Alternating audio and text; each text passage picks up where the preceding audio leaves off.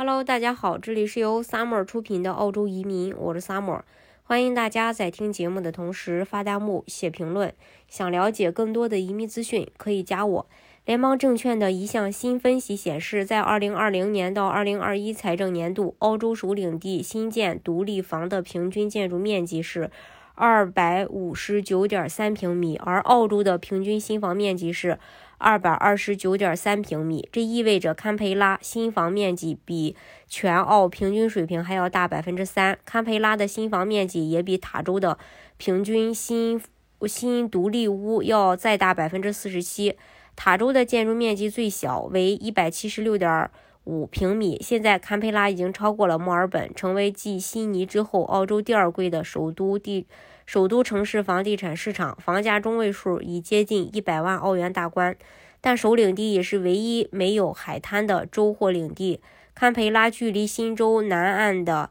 这个贝特曼斯湾有一百五十公里，越来越多的公务员居住在堪培拉，白领专业人士也更有能力来满足居家工作。首席经济学家也表示，疫情影响了房屋面积。现在大家都希望有一个更大的房子，在那里他们可以生活和工作。因为经历过疫情，更多的家庭想找更大的房子，而且其他有房子人士也在增，也在房子上增加额外空间。他说，越来越多的澳洲人希望实现一家子都能够在家里生活、工作和休息的情况。毫无疑问，建筑商和建筑师已经迅速回应了家庭的这种新需求。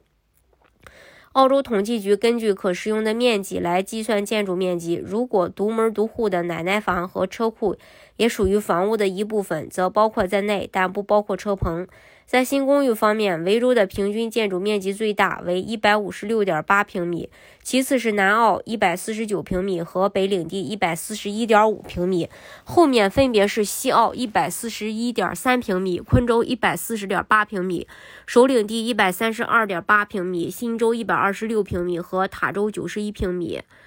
啊，然后，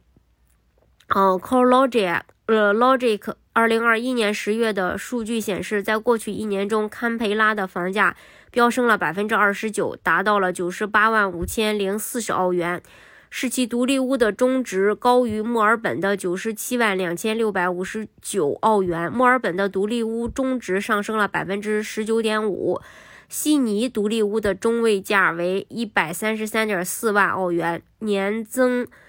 呃，这个增长率呢是百分之三十点四。周二，澳洲储备银行行长表示，在二零二三年，现金利率可能从百分之零点一的记录低点就上调，而不是之前承诺的二零二四年。在今年，在今这个上周四的，就是这周四的时候。澳洲第二大银行西太平洋银行宣布，将把其三年期、四年期和五年期的固定利率提高零点二一个百分点，这是两周内的第二次上调。这些贷款的固定利率现在分别为百分之二点二九、百分之二点六九和百分之二点九九。Rate City 研究总监表示，由于经济复苏增加了通胀压力，其他银行可能会效仿。他说：“如果预我们预计在未来几周和几个月内将有更多的银行上调固定利率，有些银行可能会多次上调利率，以应对经济状况的改善。”好，今天的节目呢就给大家分享到这里。如果大家想具体的了解澳洲的移民政策的话，可以加我。